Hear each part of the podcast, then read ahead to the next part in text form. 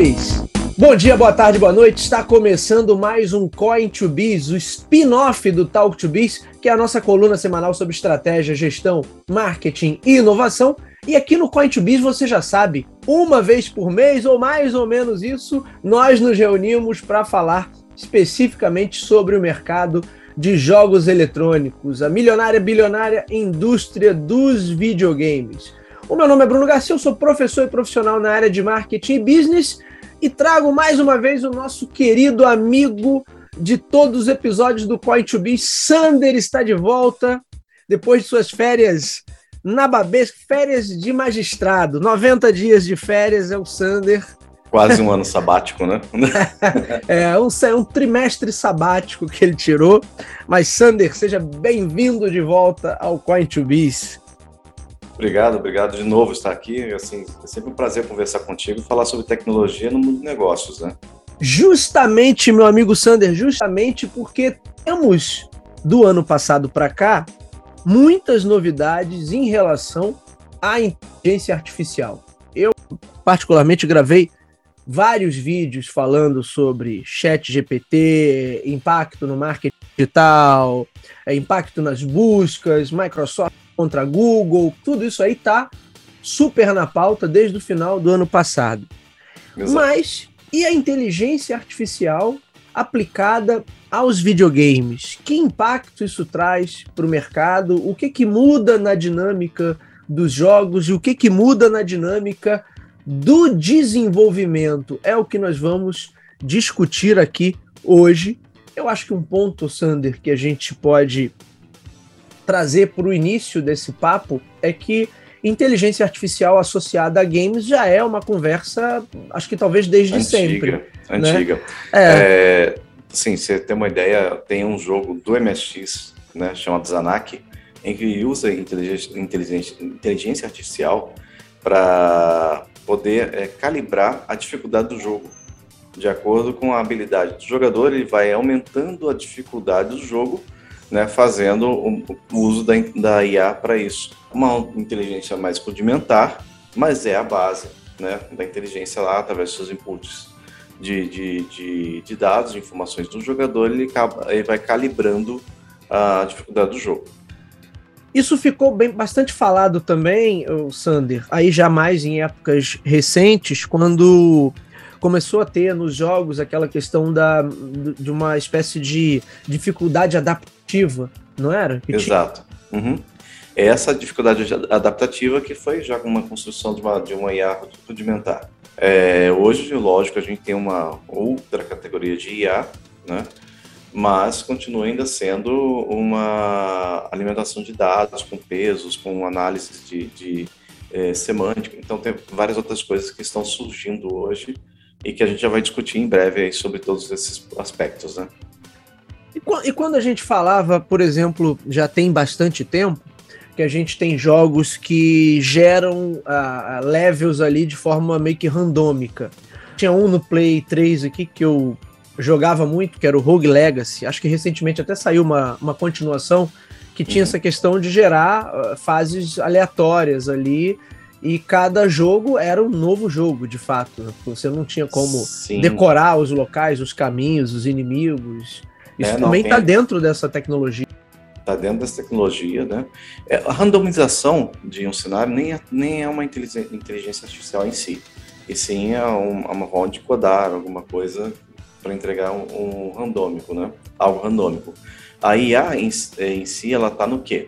Está em verificar se essa randomização não cria dead ends, né? Não cria esses pontos de inacessíveis dentro de um, de um game. Então, Criar ela... ali um, um, beco sem saída, onde o camarada não Exato. tem o que fazer, seria isso, né? Exato, isso é um ponto. E outro, e outro ponto também é a dificuldade do jogo a ser, é, que é calibrada, né, de acordo com essa, é, essa IA, né, de acordo com a habilidade do, do, do jogador.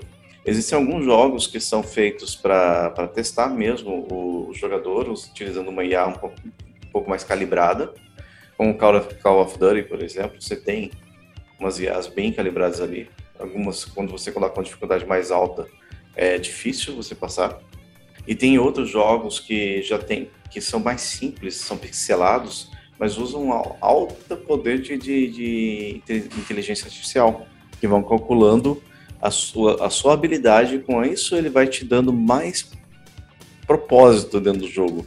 Afinal, a vida da gente é uma, um eterno recálculo de, de rota, né? E é o que acontece quando você está colocando uma IA dentro do, do, do, de um jogo. Explica em linhas gerais, seria importante você dar uma explicada no, no que, que é um sistema de inteligência artificial. Porque existe muito o senso comum, né? Da máquina tá pensando, a máquina. Mas uh, acho que a maioria das pessoas entende exatamente o que, que é um sistema de inteligência artificial. Dá um overview pra gente, só para a galera ficar todo mundo na mesma página. Bem, assim, uh, a gente não tem máquina pensante, mas temos simuladores de pensamento.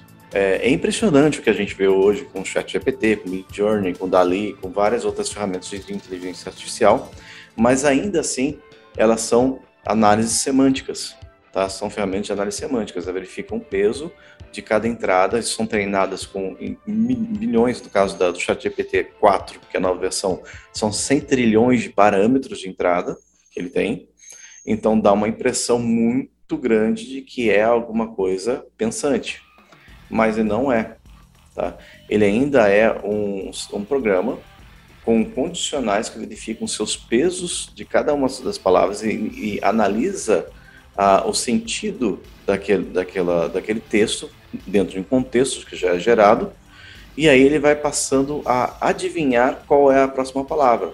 Quando ele adivinha essa adivinha é uma palavra bem é, genérica, né, para esse caso, mas ele passa a vamos dizer assim que é uma probabilidade ali daquele termo Isso, tá adequado, probabilidade, né? é. um termo, um termo probabilístico. É matemática pura, né? E aí ele verifica qual é a palavra que mais se encaixa dentro daquele contexto e toda, toda aquela frase vira uma sentença matemática para a máquina. E para a gente acaba tendo sentido. Essa aplicação, o Sander, uh, no, no desenvolvimento de jogos, de cara acho que tem é, o que todo mundo está falando do quanto uma ferramenta como o ChatGPT e outras similares facilita que pessoas comuns desenvolvam código. Porque uhum. você pede ali para ele fazer e ele aparentemente consegue fazer com uma dose de assertividade bastante alta. E daí você próprio me mandou um testezinho que você fez que criou uma, uma espécie de Space Invaders ali com é, apenas usando o, o chat GPT.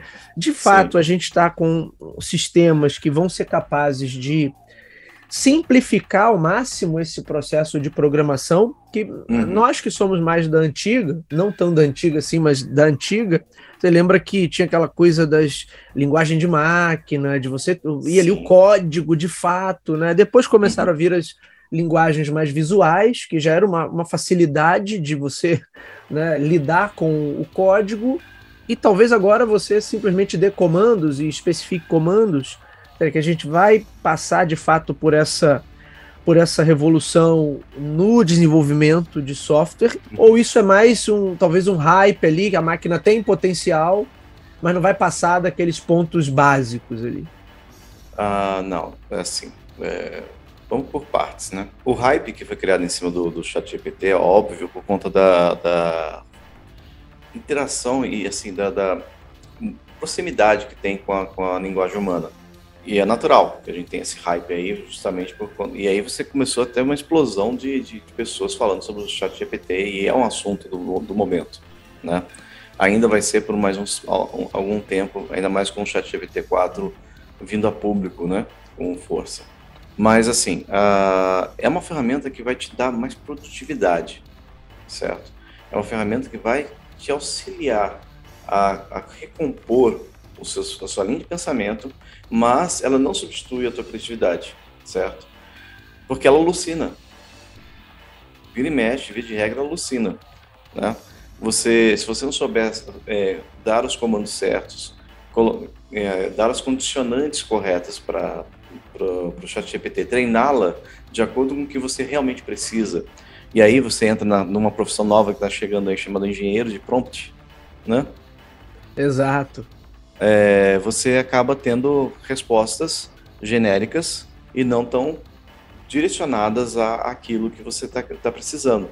E, e, o fato de alucinar, que, o pessoal, que os engenheiros, engenheiros de, de, software falam que a máquina alucina, é que ela de fato é, pega contextos de vários assuntos diferentes e tenta montar daquilo dentro de um sentido, né, sentido matemático que faça sentido humano. E aí você vai acabar tendo algumas, algumas coisas. E assim, independente de qualquer tipo de, de, de, de viés que a gente tenha, né? Ela pega aquilo, toda a informação que está, que foi treinada para ela, ela. E aí você tem algumas, alguns cortes desenvolvedores, né? Que podem fazer com que a máquina responda, responda ou não de acordo com uma determinada é, parâmetro de limite, né? Você vai colocar ali. Alguns limites são bem claros, né, como limites de violência, coisa e tal, e outros não são tão, tão claros como os, os limites é, que envolvem, que envolvem trata, tratativas de pessoas. Mas aí está fugindo um pouquinho do assunto.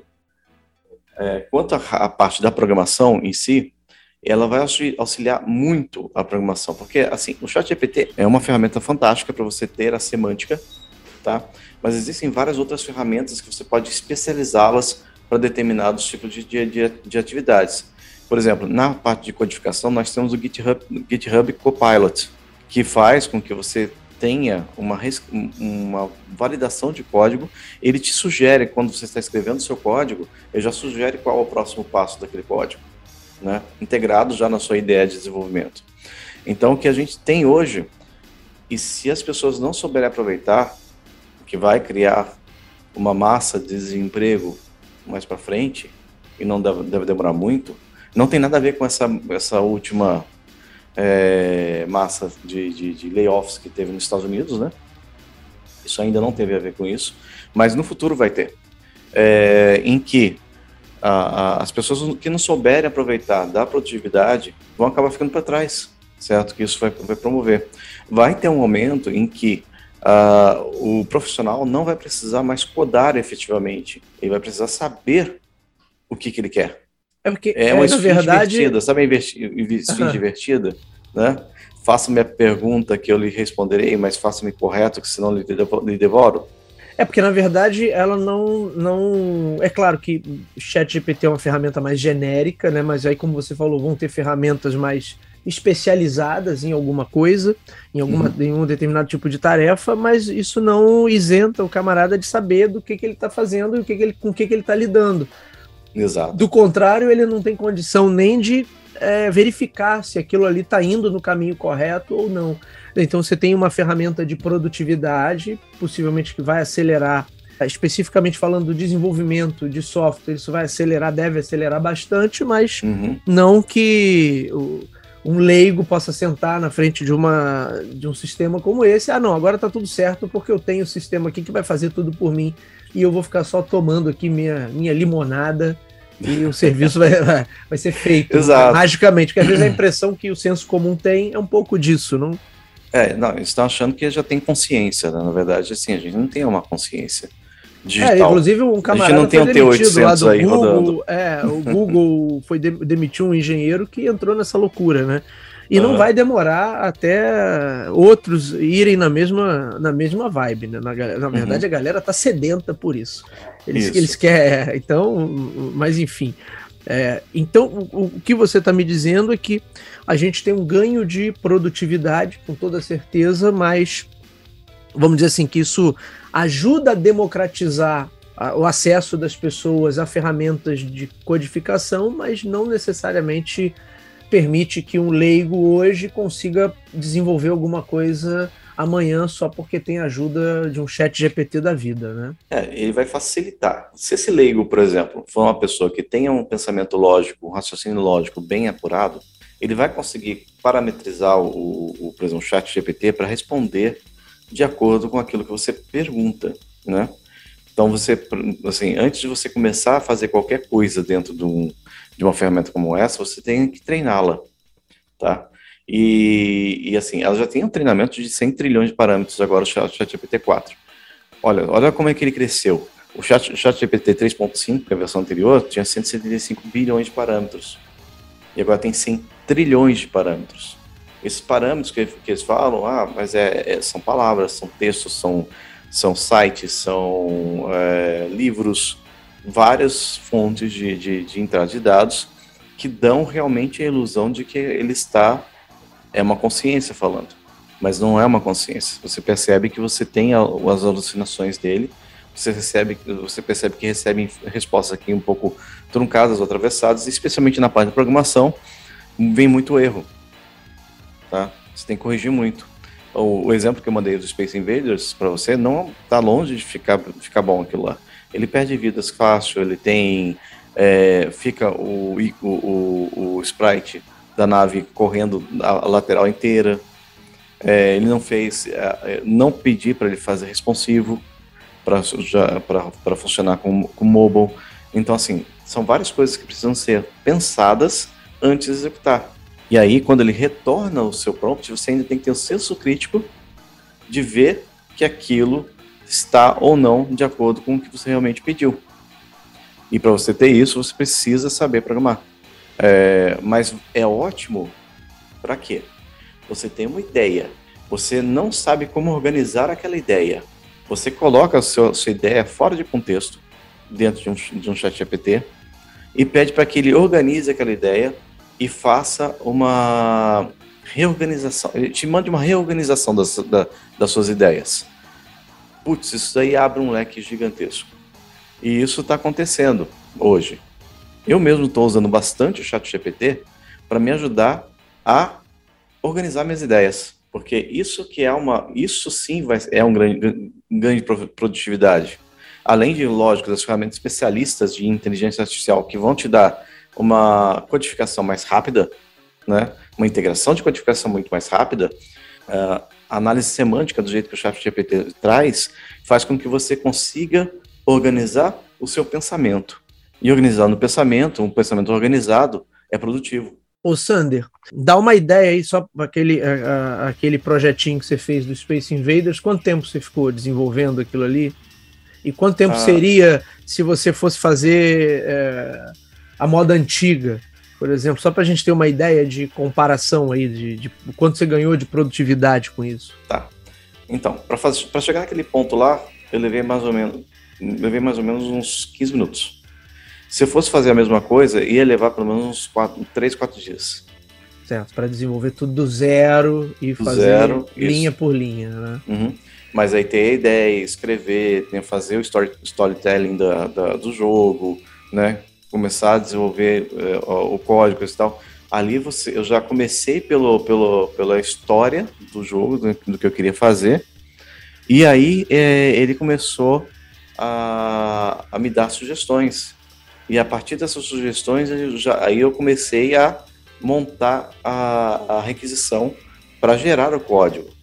Na hora que ele gera o código, você copia e coloca dentro de um, de um, um executor, por exemplo, o app.js, que é aquele que eu te mostrei. E funciona perfeitamente, né? Funciona assim. Lógico, tem algumas correções, problemas, bugs que ainda tem, que tem o jogo, né? Mas ele funciona de modo adequado. Para você ver a produtividade aí, foi, foi de 4 dias para 15 minutos. Não, um ganho, um ganho absurdo. Agora, ô Sander, uh, aí até aproveitando esse gancho, que aí isso é uma percepção que eu tenho e eu queria ouvir a tua opinião sobre isso. A gente vai ter um impacto aí em, vamos dizer assim, em dois extremos. De um lado, você tem a grande indústria de jogos né, desenvolvimento. Os caras já têm não, equipes gigantescas, têm uma mega estrutura, fazem os jogos uhum. aí AAA, e é claro que eles vão usar dessas ferramentas que vai ajudar muito. Mas por uhum. outro lado, você tem a indústria, vamos dizer assim, mais indie, uma indústria ali mais básica, que ainda está muito naquela ideia do que era a programação de jogos no, no, nos anos 80 ali. Uhum. É, um grupo pequeno, muitas vezes você tem um camarada sozinho que é, desenvolveu, né, é, pensou e, e, e, cumpriu todas as etapas de desenvolvimento daquele jogo. Né? Você tem equipes menores, quando não o trabalho puramente individual. Uhum. E aí, será que porque eu li um artigo já tem alguns anos, já a coisa não se concretizou, mas é, falando justamente sobre a, daquele período ali, há uns 4, 5, 6 anos atrás, que estava muito em evidência jogos indie, a Sony começou a investir mais, tudo, todo mundo estava de olho em jogos indie. E aí falava-se da, da, da, do perigo de, de repente, a gente passar por um movimento onde eu vou ter é, zilhões de jogos sendo despejados no mercado, mas a maioria de pouca qualidade. Que foi um dos problemas que a gente teve lá nos anos 80 com a segunda geração, né, de você ter um, um, de repente jogos sendo produzidos em, qualquer fundo de quintal. E aí você tinha desde os jogos que eram de excelência, do tipo jogos da Activision, da Konami, coisa e tal, você tinha os, os, os jogos os bizarros, jogos, jogos bizarros. pornográficos, jogos que não tinham a menor qualidade. Então será que você ter essa essa enxurrada que eu, que eu imagino para os próximos meses, talvez para o próximo semestre e a partir do ano que vem principalmente, assim, é, é uma enxurrada no desenvolvimento de jogos, uma enxurrada também no desenvolvimento de aplicativos, mobile, por exemplo, que é, é, você tem muita gente querendo fazer, muita gente entendendo que aquilo ali pode se tornar um negócio muito bom, mas não necessariamente as pessoas têm todos os recursos ali disponíveis. Se a gente pensar, é. por exemplo, no cenário brasileiro, eu já tive vários alunos, nem da área de tecnologia, mas a, eu tive um, uma dupla de alunos, inclusive, que faziam marketing e faziam também é, uma outra faculdade de, de é, ligada a desenvolvimento. Uhum. Né? E os caras tinham um projeto lá deles de fazer um jogo, mas o menino uma vez falou para mim, Bruno, eu trabalho o dia inteiro, depois venho para cá à noite, não consigo, a coisa não consegue andar porque eu não tenho tempo. Quer dizer, você está uhum com, com, esse ganho de produtividade de quatro dias, que você citou aí como exemplo, para gente ter como parâmetro, para 15 minutos, olha o quanto que eu estou potencializando que mais e mais atores entrem nesse mercado. Exato. É, aí a, a, questão é, da mesma forma que eu já discuti aqui em outros programas sobre criação de conteúdo, vai ter uma explosão de criação de conteúdos e, e 99,9% deles de qualidade totalmente duvidosa, não porque o chat GPT seja ruim, mas é porque é o que a humanidade já faria. Hoje, você pegar proporcionalmente o que tem de conteúdo, já é 99% do conteúdo web é lixo, você tem 1% de conteúdo de fato qualificado. Agora, o quanto eu potencializo quando eu automatizo, quando eu dou uma ferramenta dessa que gera uma produtividade incrível, o quanto eu potencializo que esse lixo é, quintuplique. Né? Exato, aí, exato. Como é que você vê isso, Ander? É, então, isso aí afeta várias áreas, né? Do desenvolvimento de software, isso é, é, é fato também que vai vir bastante coisa é, boa, mas também bastante coisa ruim. O mercado acaba, acaba filtrando né? Hoje o mercado vai filtrar, como filtrou na, na década de 80. Os jogos indie, né? Também vão ser, vão ser passados por esse crivo. Vai ter uma explosão de, de, de, de coisas no mercado. Vai ter uma explosão tanto na parte de desenvolvimento de software quanto na área de marketing também. Vai ter muita, muito storytelling por aí. O pessoal vai estar utilizando simplesmente do copia e cola da, da, da ah, ferramenta do. Sim, vão pedir para o chat GPT inventar ali tudo e, é, vai ser isso. E, é, é, vai vir muita coisa assim, é, de qualidade, mas também vai vir muito lixo. E, pelo amor de Deus, quando se fala lixo, é realmente é, coisas que não, não dá nem para considerar como coisas é, usáveis. Tá? É, é, sim, não quero que as pessoas entendam da nossa fala como se fosse uma fala de repente um pouco que... elitista, né? Ah, não, é, olha não, aí, que não. porcaria que agora mais pessoas vão ter condição de programar jogos. Longe pelo disso, né? É, pelo, pelo contrário. Quanto é mais bom, pessoas, mas, Exato, é, exato. A gente vai ter mais, uh, como eu falei, vai ter muita coisa de qualidade. E vai ter muita coisa feita do, do jeito que a gente conhece que o pessoal faz, nas coxas. vai ter. Vai ter essa explosão, no princípio, e depois o filtro vai começar a se a, a ativar Hoje a gente tem assim formas muito muito difundidas de você jogar o seu jogo na internet sem precisar você, por exemplo, passar por, um, por um, uma Sony, passar por uma, Microsoft, né? Você pode é, abrir um site, construir um site, colocar um jogo em HTML5, usar o, o chat GPT para construir né, o site, construir os processos da lógica do jogo, né?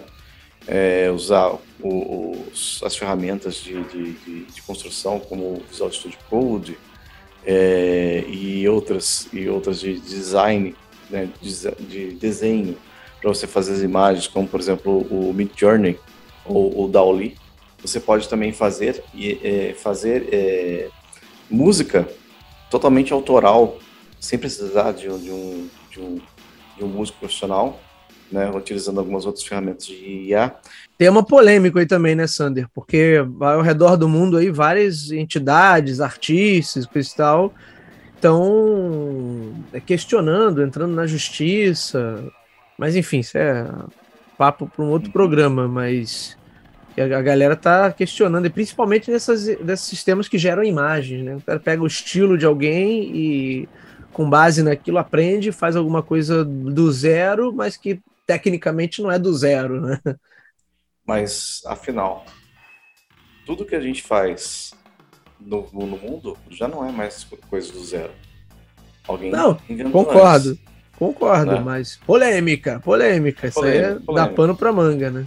É assim, quando a gente fala sobre ciência, é, ciência e tecnologia, isso é uma frase de Neil deGrasse Tyson, né?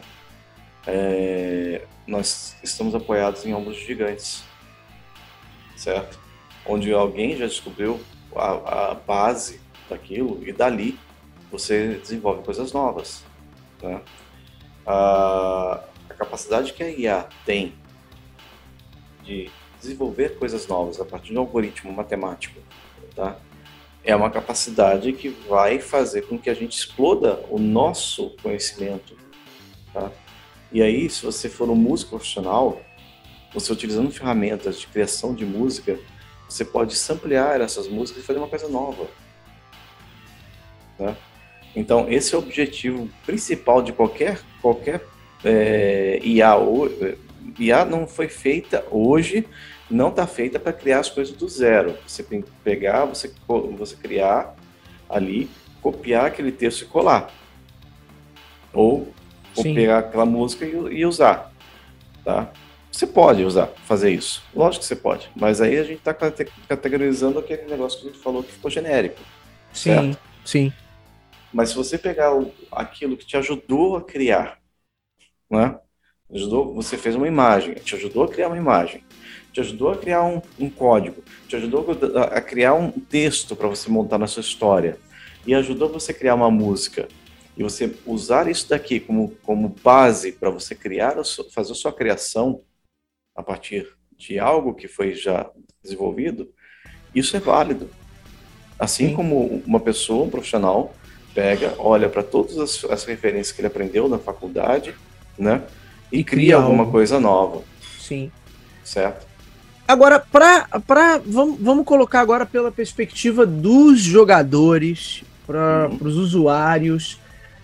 Você percebe que é, esses novos sistemas de inteligência artificial podem trazer uma, uma mudança na experiência que é proporcionada para os jogadores, ou o que a gente já tem de inteligência dentro dos jogos já é mais do que suficiente, a gente não tem, não vai ter uma talvez uma mudança, uma transformação nessa experiência tão significativa. Porque eu acho que uma coisa que é muito emblemática mais uma vez, pegando lá do comecinho dos games, segunda geração que a gente viveu, era assim, era você jogar contra a máquina e jogar contra outro ser humaninho, né? Uhum, e acho que a grande, a grande revolução, né, quando você tem ali a possibilidade de jogar para dois e mais para frente, quando você tem a possibilidade de jogar online contra outras pessoas, é porque a coisa ganha uma conotação assim de imprevisibilidade total. Você nunca sabe o que o outro vai fazer. É muito mais complexo, né? Você jogar uhum. contra outra pessoa do que jogar contra a máquina. Mesmo que a gente tenha hoje alguns sistemas que fazem a, é, como a gente falou, a dificuldade adaptativa e tudo uhum. mais, mas ainda assim é muito diferente, né? Você jogar uma, sei lá, uma partida de Street Fighter ou uma partida de FIFA é. É, contra a, a, máquina, vamos dizer assim, que a gente chamava antigamente de máquina, né? Agora a gente está chamando uhum. de sistema, mas é contra o, sisteminha ali, né? Uhum. O software está jogando contra o software e jogar contra outro ser humano. Será que com o avanço desses sistemas a gente vai chegar num nível em que talvez eu não consiga mais diferenciar, eu tenho o mesmo nível de imprevisibilidade e de dificuldade que eu tenho jogando contra outro ser humano é, vamos colocar assim, como não talvez dificuldade, mas como grau de incerteza que eu tenho jogando contra outro uhum. ser humano e jogando contra o sistema, não é de hoje que é, com, é, homens e computadores se desafiam ali. Eu lembro daquela coisa do computador da IBM contra o. o era o Kasparov, né? Que era Deep o campeão Blue. de xadrez. Deep Blue, exatamente. Deep Blue, né? Depois veio o Go e depois o AlphaGo. É, se é, é covardia, né? Um, um, sistema que pode fazer um, um milhão de cálculos e fazer um milhão de projeções e prever movimentos contra um ser humano. A gente né, compara. Outro dia, o, é, acho que é César Taurion, né? Que é. não sei se você acompanha esse, esse camarada no LinkedIn, mas ele Sim, faz muitas postagens sobre sobre inteligência artificial e aí ele falando sobre as comparações, né? Que ninguém compara um corredor é, de maratona com o carro, né? Com uhum. uma Ferrari. E Já fizeram isso, né? É, não sei. Se fizeram. Isso, uma corrida, uma corrida do, do Bolt contra uma. Acho que uma Lamborghini. Pô, mas é, é, é um negócio meio idiota, né? Da mesma é. forma como é, é, tende a ser uma idiotice toda comparação que você faz entre o ser humano e o sistema. Mas vamos lá. É. Para os jogadores, Xander, o que, que você acha? Bem, vamos começar pelo seguinte fator, né? Uh, toda a indústria de jogos ela parte pela, pela premissa de que o jogador tem que ter prazer em jogar um jogo, a não ser que o jogo tenha aquela, aquela aquele viés de ser o jogo mais difícil do ano, o jogo mais difícil e passa a ser desafiador. Mas ele sempre tem um atenuador porque o jogador avance, certo? Porque faz parte daquele sistema de recompensa. Né? A experiência de ganho. A experiência de ganho, né? né? Exato. Isso daí é, é um gatilho mental.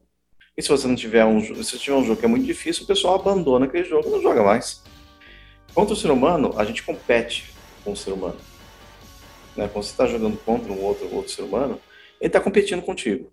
Então, o objetivo dele é evitar que você passe de qualquer custo e fazer com que, que ele ganhe e vice-versa. Ele já Se não vai gente... ter a mesma lógica de, oh, vou facilitar aqui para ele não ficar triste, né? Não... Exato. Agora, você que agora, perca, se você saia colocar, do jogo. Se você né? colocar uma IA que o objetivo dela é ganhar, ela vai ganhar. Vai ser muito difícil você passar. Salvo que você consiga identificar alguns glitches, né, que vão ficar no, no, meio do caminho, né, algumas bugs, e você detectou aquele bug, né, por exemplo, o Elder Scrolls 2, que tem os chefes mais difíceis que já, já, já vi, né, e aí você consegue simplesmente vencer porque você entrou debaixo do chefe. Quem joga isso daí sabe o que eu tô falando. Pô, é, é assim, é um glitch, né, é uma facilidade. Sim. Então, isso tudo, isso tudo assim, vai, vai pelo seguinte fator. Máquina não vai, não vai ser programada, pelo menos a princípio, para vencer. Se ela for programada para vencer, não importando quais, quais são os prejuízos que ela cause, ela vai vencer. Certo? Alguma coisa de T800 aí surgiu no ar, né? É... é, o pessoal já fica com essa com essa preocupação, né? Mas enfim. Uhum. É, é, para o jogo ali seria uma preocupação válida. Ter 800 ou mais antigamente o HAL 9000, né? HAL 9000. O que vai acontecer daí para frente são IAs cada vez mais especializadas, né? Em que uh, ah, para o jogador ter prazer em jogar e vencer aquilo lá, vão ter dificuldades, nível de dificuldades cada vez maiores, né? Mas, é... e digo mais uma coisa, vão ter dificuldades de nível militar. É, tá? que isso vai ser usado muito para treinamento também, né? Exato. Tá? Com imprevisibilidade, com vários outros fatores que podem surgir no campo de batalha, né? E aí você vai ter é, pessoas cada vez mais especializadas em jogar games profissionais, que aí passam a ser efetivos e esportes, né, contra máquinas especializadas. É que aí a gente já tem né, um movimento tão forte aí de esportes eletrônicos no mundo uhum. inteiro, quer dizer, você vai uh, de repente levar todo um, um outro leque de jogos para esse patamar da profissionalização de fato, né? Exato. É, por exemplo, no caso do esportes, né, que você precisa treinar equipes contra outras equipes que já são conhecidas. Você não vai pegar e fazer. É, é, é, assim, é difícil você juntar e fazer amistosos, né? como é no mundo real, para você pegar no, mundo digital. Pode, pode acontecer, pode existir. Mas seria bem fácil, ou assim, uh, bem interessante você pegar o modo de jogo de uma determinada equipe, treinar uma IA para fazer o mesmo modo de jogo, e aí você jogar, colocar sua equipe para jogar e fazendo com que essa IA faça variações daquele modo de jogo. Sim, sim. Entendeu? Você treinando sua equipe de, de esportes. E aí no jogo de fato contra outros, outros é, jogadores profissionais, você ter uh, esse treinamento já esperando várias outras situações que já estavam meio que previstas dentro de um, de um cenário de game. Isso é interessante. Muito legal. Meu amigo Sander, para a gente encerrar, uh, o que você vê de perspectiva dessas novas inteligências, desses novos sistemas gerarem de inovação para o mercado de jogos eletrônicos? O que que é que de repente a gente está falando muito de produtividade, de ganho de tempo, de fa fa mecânicas facilitadoras para o desenvolvimento das coisas, mas de repente a gente não está ainda olhando pela perspectiva da inovação. O que isso potencializa de inovação ou de novas experiências, novos tipos de jogos que a gente possa ter a partir desse, desse, desses novos sistemas? O que, que você vê nesse sentido, Sander? Quando você consegue fazer uma ferramenta que te ajude a produzir mais, reduz o seu tempo no fazer e aumente seu tempo no criar, você começa a ter mais liberdade de pensamento, né? Aí você tendo mais criatividade, você traz mais alternativas de novos jogos que podem vir aí, tá? Tanto na parte de 3D de 3D imersivo, como é no caso do PlayStation VR 2, né? Quanto nas novas tecnologias de, de, comunica de, de, de comunicação com a Microsoft usando Game Pass Online, né? Que, aliás, é um assunto bem interessante que a gente conversou no ano Tem, passado sobre temos, sobre, é, é, temos essa, que falar acordo, sobre né? isso. Sim. O acordo da Nintendo com a Microsoft. A, a gente, o Sander, a gente só não ganha na loteria, mas quem acompanha a gente há mais tempo, é, a gente vem acertando, ó, vai, vai, olha, olha, fiquem de olho nisso. E uhum. algum tempinho depois, ó, tá lá. A gente só não acerta na loteria, mas vamos lá. Pois é.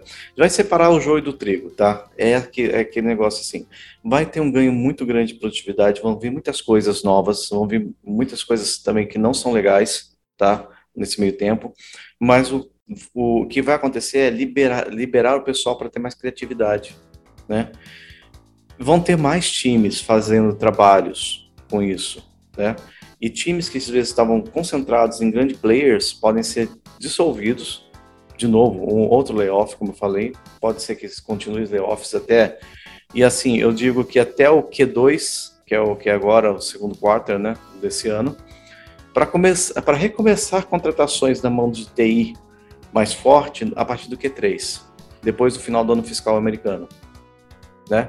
Aí a gente vai ter saber o tamanho do rombo, do estrago que foi feito esse ano na parte de TI. Né? Não se dá para fazer, para falar que, olha, foi um ano é, horrível, né? Porque durante a pandemia cresceu-se quase 200%, mas agora com, esse, com esses layoffs deu uma retração de, de 10, 15%, né? Não dá para medir isso a, a, efetivamente, de, antes do final do, do, do, ano fiscal americano. Então, quando terminar esse ano fiscal, a gente vai ter uma, uma noção do que vai estar acontecendo. É, e, e ainda assim, ô Sander, vão hum. ser vão ser análises ainda muito parciais, né? Porque eu entendo que muitos desses layoffs que estão acontecendo te, talvez tenham mais um impacto a médio prazo do que para agora, né? Uh, pelo menos assim, o que eu vi, o Facebook fez uma nova rodada de demissões ali, e uhum. segundo o comunicado do Mark Zuckerberg, né, a alegação dele era de dar mais agilidade à empresa, reduzir níveis gerenciais, quer dizer, ou, ou, ou dispensar projetos que até então não tinham dado em nada. O Meta, por exemplo. É, o próprio metaverso. Vamos falar, temos que gravar um episódio sobre realidade virtual, realidade aumentada, que tem a IPS uhum. VR 2. Aguardem nossos ouvintes. Está na, na fila de produção aí, será um dos próximos com toda certeza. Mas desculpa, Sander, vai lá, conclui teu raciocínio. Não, tranquilo, tranquilo. E aí, a gente, só para gente para concluir, né?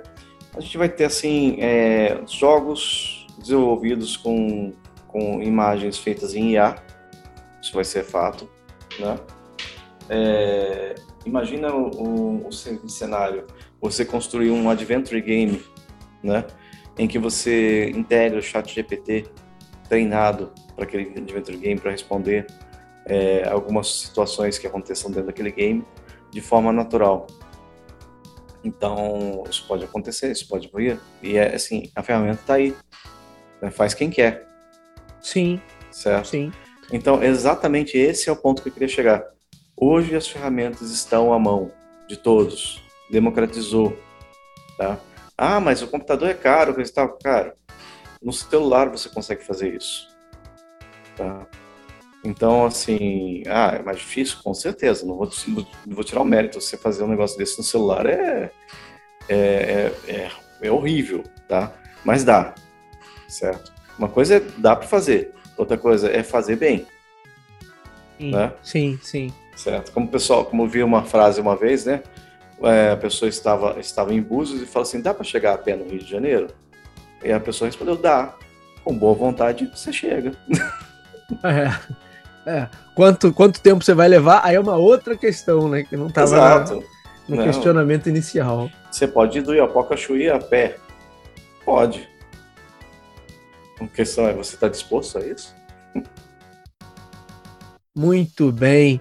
Sander, meu amigo Sander, muito obrigado por mais essa participação, engrandecendo aqui o nosso Coin to Biz. Sander, Tô sabendo que você também agora tem podcast, tem coisa nova aí sendo produzida. Conta pra gente, dá todo dá todo a ficha aí do seu projeto pra galera contexto, já ficar né? de olho, é.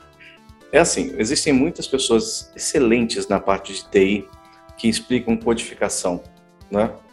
E assim, eu estava pensando em entrar também para começar a dar aulas de, de codificação e tudo mais, e, mas tem muita gente muito boa para isso. Não é que, que não, não, não agregaria, até agregaria, tá? Colocaria, colocando mais, é, mais conhecimento na parte de TI, na programação. Mas eu percebi uma coisa nesse tempo, inclusive que eu fui gestor, tá? É, que existe um gap entre o conhecimento técnico e como as pessoas se comportam, né? Então, o, podcast que eu vou lançar, chamado Marracast, vai ter entrevista com pessoas né, do, do mundo é, de TI, corporativo, marketing. Meu amigo Bruno vai entrar também nessa conversa. Com né? certeza. Vai ser voltada para os soft skills, voltada para a área comportamental, né? Resiliência, autoconhecimento, processos de desenvolvimento pessoal, né? Mas com um pensamento analítico e nada é, solto no ar, sim, sim, e sim buscando ah, com que as pessoas deem o seu melhor no seu trabalho, né? Porque uma coisa é, o pessoal fala assim, ah, você tem que ter sua vida pessoal e sua vida profissional. Não creio que seja isso. Você tem seus momentos profissionais, seus momentos pessoais, mas você é uma única pessoa. Você traz para sua casa os seus problemas que você teve no trabalho, você leva para o é, trabalho os problemas que você teve em casa. É muito difícil, a não ser que você esteja falando de uma série, uma certa série da Apple TV, né, que eu não lembro o nome agora, né? É, que, que você entra dentro do trabalho e você esquece que está no mundo de fora e vice-versa, né? É, é muito difícil você desvencilhar né, o, o seu mundo de trabalho com o mundo pessoal. Especialmente hoje, que muita gente está trabalhando de casa. Basicamente, as pessoas estão dentro das casas das outras pessoas. Né? Seu chefe, ele te vê com a câmera dentro da sua casa.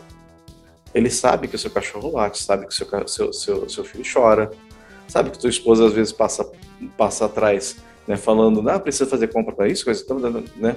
Ou se ela está trabalhando também no mesmo, sabe até o, o, tra, o trabalho que a esposa está fazendo.